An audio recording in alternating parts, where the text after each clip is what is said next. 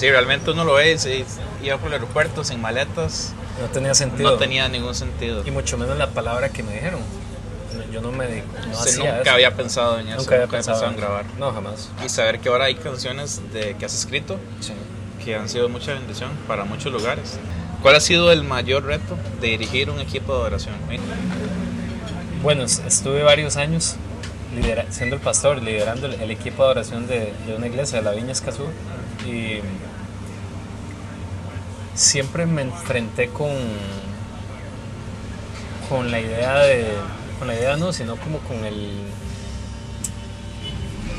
Todos llegaban con dudas, todos llegaban con, con cosas profundas, con cosas emocionales, con cosas psicológicas, con cosas espirituales más allá de cosas técnicas o musicales.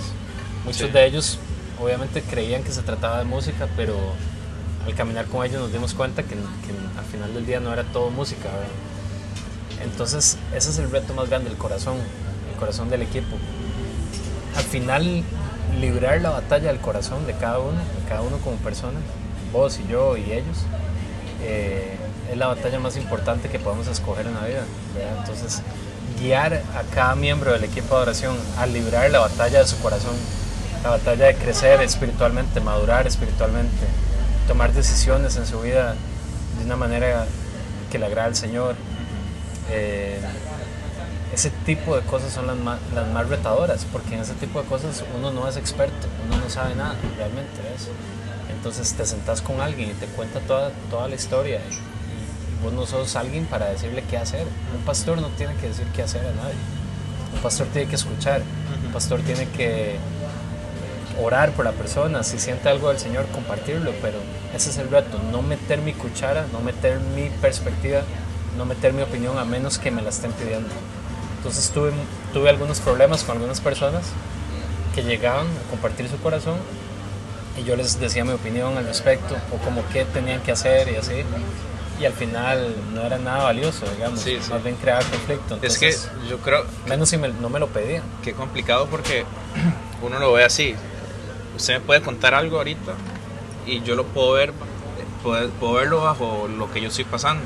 O sea, por ejemplo, usted me cuenta, no tengo dinero ahorita. Sí. Ok, yo tengo dinero, entonces yo puedo responderle bajo mi situación de que yo sí tengo. Puedes decirme Pues cómo para mí es más fácil, hacer. para mí es más fácil, pero qué complicado es para un pastor poder aconsejar y en un equipo de adoración. El, El- músico es eh, aún más complicado. Sí, sí, el músico es, es 100% emocional. Somos emocionales, somos dramáticos, Sí, eh, nos resentimos con demasiada facilidad. sí. Un reto también importante es saber que uno no está ahí para caerle bien a todos. ¿verdad? Entonces, de uno, uno tiende, como uno es músico también, a, a- a que, a que todo el mundo esté feliz con uno, a que todo el mundo le haga buena cara a uno, Ajá. etcétera. Cuando realmente eso no importa, no importa tanto. ¿verdad? Eh, pero sí, yo creo que Dios nos creó a los músicos así para poder ser sensibles a su presencia, a su espíritu y poder traer lo que está en el cielo aquí en la tierra, sí. ¿verdad? Para eso es que Él nos hizo así. Lo que pasa es que obviamente nosotros estamos quebrantados, heridos, el enemigo siempre está atacando y nos agarra esa área y nos despedaza. Sí. Nos despedaza la autoestima, nos despedaza con pensamientos de inferioridad, de comparación, etcétera y. ¿Cómo trabajamos eso en un equipo de oración? O sea, ¿cómo trabajar con gente que llega con, con ese complejo de que yo soy menos que el, que el otro? Eso. Sí, es, es interesante porque creo que no puedo generalizar, no puedo decir que todos somos así, pero yo me puedo incluir en ese, en ese saco, digamos, Claro. me puedo meter ahí. Claro. Muchas veces me he sentido menor o eh, más malo o lo que sea, que no canto bien, que no toco bien o lo que sea, comparado a otros. Entonces creo que la, la sanidad de ese tipo de cosas eh, es, es, este, está en, en, obviamente la intimidad con Dios, pero eso es algo muy genérico de decir.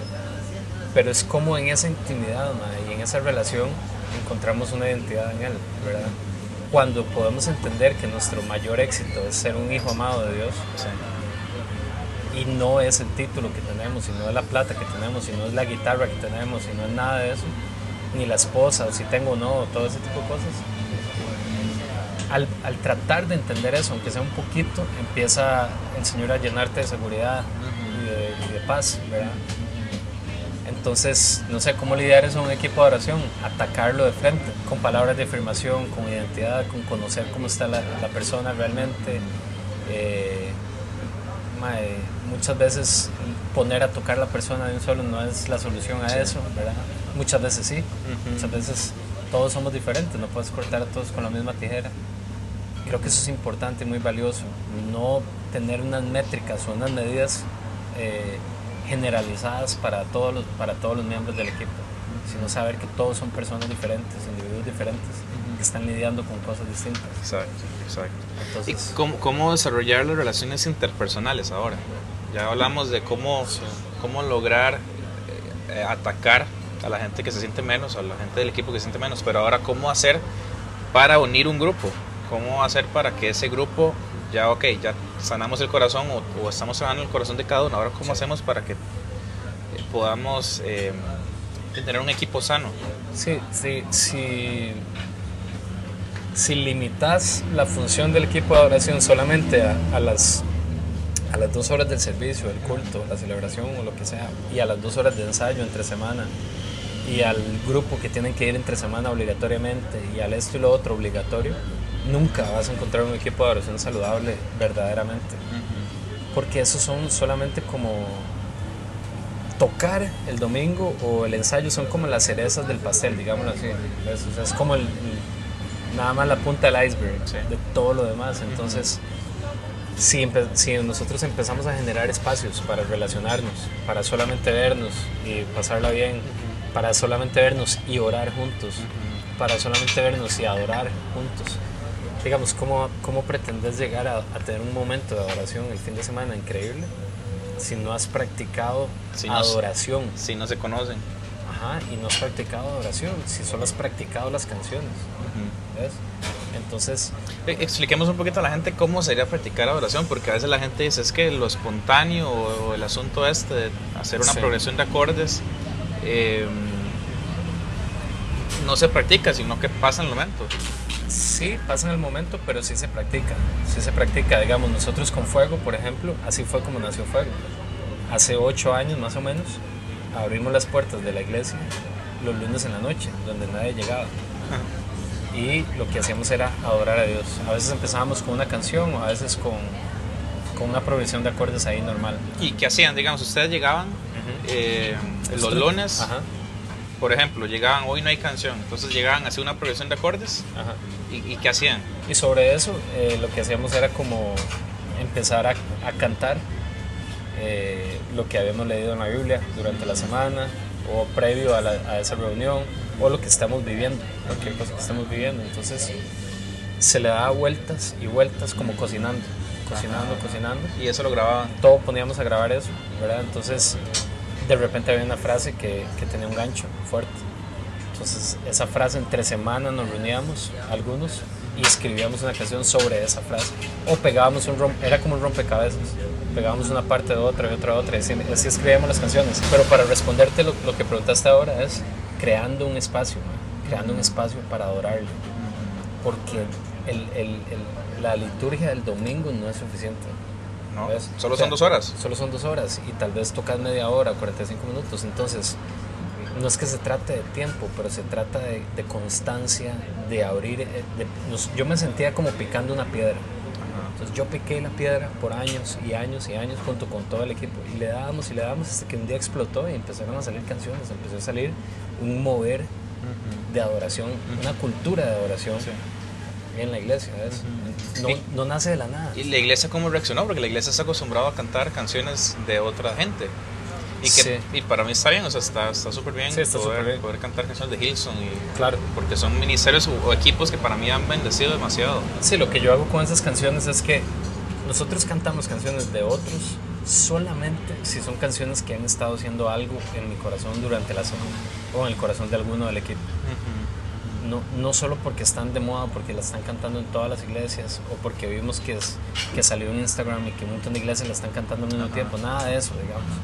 Si, si una canción está haciendo algo en mi corazón y, que, y es de otra persona, Hilson o Bethel o lo que sea, se canta, por supuesto que sí. Pero pero procuramos que sean canciones originales, porque es el clamor del- de, la iglesia, ma, Sí. de, de la gente que está ahí. O Sí, sea, sí, yo hablaba con, con Chisco, él me decía de que en realidad las esa canción de Hilson, eh, el epicentro fue en Hilson ajá. y la réplica fueron en las demás iglesias. Sí. O sea, afecta a la iglesia, pero realmente la iglesia fue, eh, eh, la canción, perdón, fue para un lugar en específico. Sí, igual hay, hay canciones que son himnos mundiales, Sí, sí, sí. o sea, que son para todo el mundo. Sí. Pero eso que, que decís tiene razón, tiene razón, ma. Y por eso procuramos como fomentar cantar las nuestras. Regresando al tema de las canciones, ok. Ah, ¿Cuál es el proceso para un equipo eh, para escribir canciones? Ya me dijiste que es hacer un espacio para reunirse. ¿Qué más? creo que siempre es hacer espacio. Sea, digamos, sea como lo hicimos nosotros, que era una reunión abierta, donde llegaba gente a adorar, no importando nada, y grabamos todo y empezaban a salir frases y espontáneo. Eso es una manera de hacerlo, no es la manera. Pero si, si puedes reunir a, a tus líderes de adoración y algunos músicos una vez al mes, una vez cada 15 días, y empezar a romper el hielo y la incomodidad de sentarse a crear, por ahí se empieza también. O sea, hay que ser intencionales en esto. Es un músculo que hay que ejercitar. sí. Entonces, eh, así como una canción puede venir de la nada, wow, así, milagrosamente van a venir, pero eh, Andy Park, el, un man que escribió In the Secret, se llama la canción, To Know You More, se llama, un, un clásico de adoración. Él decía siempre, tus primeras 100 canciones siempre van a ser malas. Estaba tal vez exagerando, pero es verdad. Es, quiere decir que hay que ejercitarlo, hay que darle, y darle, y darle. Entonces siempre creando un espacio, sí, puede ser en una casa, puede ser en una iglesia, puede ser en una sala de ensayo, donde sea. Pero si no lo haces, nadie lo, nadie lo va a hacer. Sí. O sea, no sale de la nada. Hay que hacerlo. Em, ahora que decís eso, de, de crear las canciones y, y todo lo demás, eh, se, me venía, se me venía perdón, un ejercicio que uno puede hacer también. Bueno, vamos a hablar de los atributos. Cada uno va a ser un atributo de, de Dios. ¿Quién Exacto. es Dios para usted? Bueno, Exacto. es, es, eh, grandioso. Entonces, bueno, Dios es grandioso y le hacemos un círculo eh, de acordes a esa, a esa parte. Totalmente. Y no sentirse mal si están eh, como, no sé si es la palabra, murmurando, no murmurando, pero Eh, como tarareando, tarareando. por un buen rato. Sí. Digamos, si están en una progresión de acordes y solo están tarareando y tarareando porque no sale nada, así es. Así me pasaba con Ale cuando escribíamos canciones juntos. A veces nos pasábamos dos, tres horas tarareando, mm, mm, mm, mm, ¿verdad? Hasta que salía algo. Eso sí, todas nuestras canciones estaban ancladas a la Biblia de alguna manera. Ya sea literalmente con una frase, Sí. ya sea el tema completo o ya sea en nuestras propias palabras. Porque una vez estábamos hablando con, con Jeremy Riddle Sí. y nos decía, Mae, la- las canciones, eh, vos decía, vos puedes ponerle una, una sonrisa a la gente con una canción bonita y eso está bien, pero vos le cambias la vida a alguien con la palabra de Dios. La palabra de Dios es lo único que le cambia la vida a alguien Es que la verdad, la única verdad del Ajá. mundo. del mundo. Entonces, si, si logras poner la palabra de Dios en una canción, en, en, cual- en cualquier tipo de expresión, digamos, no importa las palabras que le pongas, pero que esté con su raíz ahí, esa canción va a cambiar a alguien. Es que al, al final de cuentas, eh, para mí eso es, la música es un medio nada más, no es el fin de nada. Yo hago música porque Dios depositó eso en mí. Hay gente que predica, hay gente que evangeliza, o sea, hay diferentes eh, tipos de cómo llevar la palabra. Al final de cuentas es la palabra la que va a cambiar. Claro. Jesús es la palabra, la verdad. Em, entonces, para hacer un resumen Sí. de cómo componer o cómo hacer una canción, generar el espacio, Crear el espacio. No Ma- importa- Matt Redman siempre dice que las mejores canciones de adoración nacen en adoración. Totalmente, totalmente. Generar Ahora, el espacio. perdón, Sí. Hay uno buenísimo. Colaborar, no tener miedo a exponer tus ideas con otras personas. Nosotros como artistas también nos adueñamos de nuestra obra y creemos que es nuestra gran obra y que ya está terminada y que nadie se puede meter con ella. Y nos de una manera orgullosa nos adueñamos cuando la palabra dice que el Señor es el Padre de las luces, el Padre de la creatividad, todo lo bueno, todo lo perfecto viene de Él, todos los regalos vienen de Él, esa canción le pertenece a Él, Él la puso en nosotros, no podemos adueñarnos.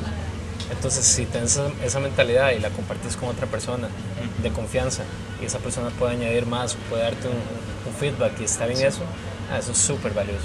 Inclusive a veces la gente piensa que hay que hacer letras enormes como la de Soul Light, que es larguísima. Ah, no, la es que eso más es un genio. Sí, es un genio, pero no es tan necesario que la letra sea larga, No. sino que, eh, que lo atrape. Yo creo que las canciones son historias Sí. y que uno tiene que ir desarrollándola, que tenga una parte, eh, un- una introducción, no tiene que ser instrumental, sino una, una introducción donde la gente diga, uy, qué chiva suena esto, voy a poner atención. La música es el gancho y la letra es lo que va a penetrar a la gente. Totalmente. Y la melodía, además de la letra, que ya en términos cristianos la letra es lo más importante, pero Sí. en términos verdaderos de música, Sí, la melodía. la melodía es lo es más lo que se le va a importante. caer a uno. Exacto. Por ejemplo, entonces- ese solo que suena ahorita. Sí, eso es- está taladrado en el cerebro de todos Está, nosotros. exactamente, exactamente. Pero sí, la melodía. Entonces, para hacer un resumen, generar el espacio, Colaborar. colaborar, o sea, eso quiere decir de que que enseñamos la canción a la gente Ajá. para que nos den una retro- retroalimentación, Probar las canciones con probar con las la- canciones con la iglesia, eh, y no necesariamente tiene que ser la canción completa, sino que después de, de una canción podemos meter el coro, la canción para ver cómo reacciona la Exacto. gente. Eh, yo creo que es importante que la canción sea sencilla, que no tenga Sí. palabras extrañas. También otro tip es que no es, es tratar cuando estás creando una canción de no meter todo tu conocimiento teológico ni musical en la canción porque se, se te hace un chop suey, se te hace un enredo terrible. Sí. Entonces es ir sencillo. Sí. No meter todos los acordes que sabes ni toda la teología que sabes, digamos, sino que simple.